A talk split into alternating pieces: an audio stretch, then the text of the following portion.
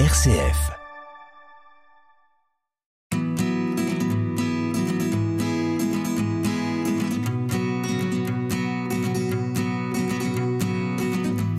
Mieux connaître la beauté du monde, les richesses, la diversité des hommes, eh bien c'est possible en grandissant ensemble avec les réfugiés et les migrants. Le 25 septembre, journée mondiale des migrants et des réfugiés. Nous recevons pour en parler aujourd'hui Denis Renaud, qui est diacre du diocèse de Chalon et qui est en charge de la pastorale des migrants. Bonjour Denis. Bonjour Laure. Question de, de distinction qui me semble quand même encore utile. Qu'est-ce qu'un migrant? Qu'est-ce qu'un réfugié? Avant tout, c'est un homme, il faut pas l'oublier, fait de chair et, et de sang. Et le migrant, en fait, c'est un terme euh, générique, en, en fait.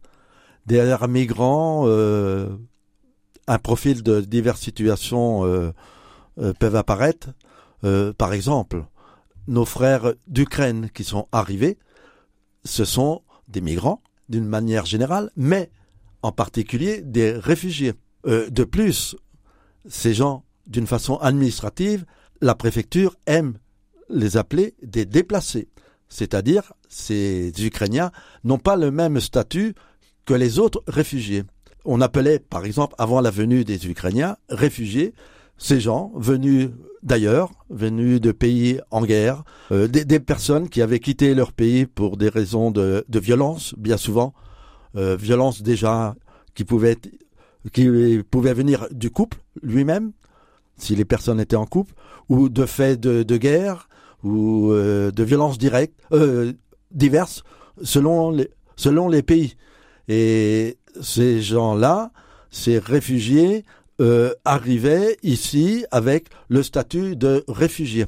Et ces fameux réfugiés sont des migrants également. D'accord. Voilà. Sur cette thématique de d'accueillir les, les migrants et les réfugiés du mieux possible, il y a pour chaque année un thème particulier sur lequel réfléchir et agir. Quel est le thème de 2022 Voilà. Alors, le thème de la journée mondiale des migrants est un thème proposé déjà par, par le pape. Oui. Donc, sur l'ensemble de la planète, amené à faire réfléchir les gens sur la condition de vie de, de ces migrants et de comment ils vivent chez nous et quel est leur avenir. Spécialement cette année, le thème est, pour eux, construire l'avenir avec les migrants et les réfugiés. Ça veut dire que nous, nous sommes partie prenante pour leur avenir propre, avec, ensemble, Ouais. ensemble avec nous, Ouais. et pas séparés de nous.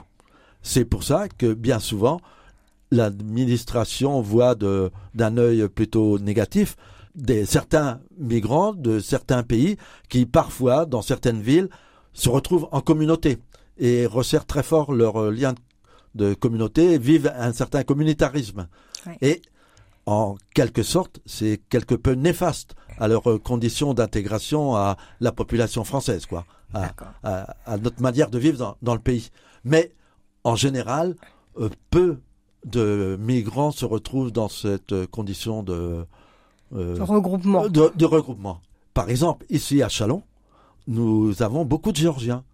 Si les, les Géorgiens, ce sont des gens qui ne parlent pas français d'origine, par- euh, parlent français quand ils arrivent. J'allais dire même aucun Géorgien qui arrive ici à Chalon parle français.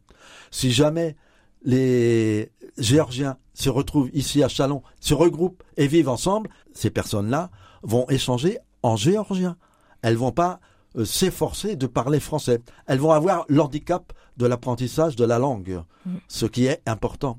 Ce qui est premier pour leur intégration, c'est déjà de connaître la langue. Alors construire, qu'est-ce qu'on peut imaginer comme euh, construction de l'avenir? Ah, D'abord avec eux, ça se construit, mais qu'est-ce qu'il peut y avoir pour construire l'avenir? Alors, pour construire l'avenir, en fait, euh, très vite, euh, ces personnes qui arrivent sur notre sol sont appelées à trouver, à se mettre, à travailler, à trouver un travail. Et ce sont les, les travailleurs. On a besoin de, de travailleurs euh, sous différentes, euh, différentes formes euh, qui se mettent à, à l'ouvrage, justement pour faire que la vie se poursuive sur notre sol et dans une, une harmonie soudée, enfin une, belle harmonie. pour cela, notre présence à côté d'eux est absolument nécessaire. Ils ne demandent pas à être assistés, ils veulent construire. Exactement. Pour eux, être assistés, non. C'est leur donner, c'est comme si euh, ils donnaient la manche. D'ailleurs, vous repérerez que dans Chalon, aucun migrant ne tend la main. Non. Personne ne fait la manche. Non.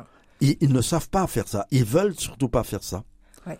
Et, et, et de même, ils veulent absolument dépasser, même s'ils reçoivent une aide économique par le département, ici, quand ils sont à Chalon, qui, que leur demande d'asile est, est acceptée, ils veulent très vite en sortir et devenir indépendants. Ouais. Ne plus être soumis euh, au diktat euh, de l'aide qu'on leur, euh, qu'on leur octroie. Et quand ils arrivent, alors, ils s'adressent à qui? À la préfecture, à la Croix-Rouge? Comment ça se passe? Une fois qu'ils ont fait le- leur demande d'asile, que leur demande d'asile est acceptée, ils peuvent enfin rejoindre Pôle emploi. C'est la première piste vers laquelle Ouais. euh, nous les dirigeons, euh, les différents acteurs sociaux, euh, ou nous-mêmes, on leur dit, ben voilà, il faut vous contacter Pôle emploi. C'est une partie euh, incontournable de la recherche d'emploi. Maintenant, bien sûr qu'ils peuvent traiter directement avec telle ou telle entreprise selon leur formation. Et bien souvent, des hommes, des femmes ont besoin d'un certain recyclage, se réapproprier une, euh, une nouvelle formation, car euh, les métiers qui, qui peuvent être proposés ici à Chalon ou dans le Grand Chalon euh, ne correspondent plus à, à Alors, ce qu'ils faisaient chez eux. Quoi. Ah oui, c'est ça. Eh, Exactement. Alors, quelles sont les, les justement les, les bonnes pratiques pour euh, euh, construire l'avenir Enfin, qu'est-ce qu'on peut faire euh, concrètement? Vous avez dit Pôle Emploi. Qu'est-ce qui se fait pour justement construire cet avenir dès maintenant? Alors pour construire cet, avenir, en, en fait, ils ils sont pas seuls. Ils ont besoin d'acteurs sociaux, mais ils ont besoin aussi de personnes de nos églises. Faut que les gens sortent de nos églises, sortent dans la rue, aillent à la rencontre de ces personnes-là.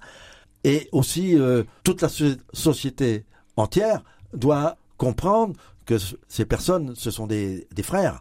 Bon, si on les reconnaît pas comme frères parce que c'est pas un terme qui nous qui nous est cher, bon, c'est malheureux. Mais toujours est-il que c'est bien quand même de leur tendre la main et de faire les choses avec eux, mais en les laissant libres. C'est eux qui qui sont qui tiennent le gouvernail de leur propre vie.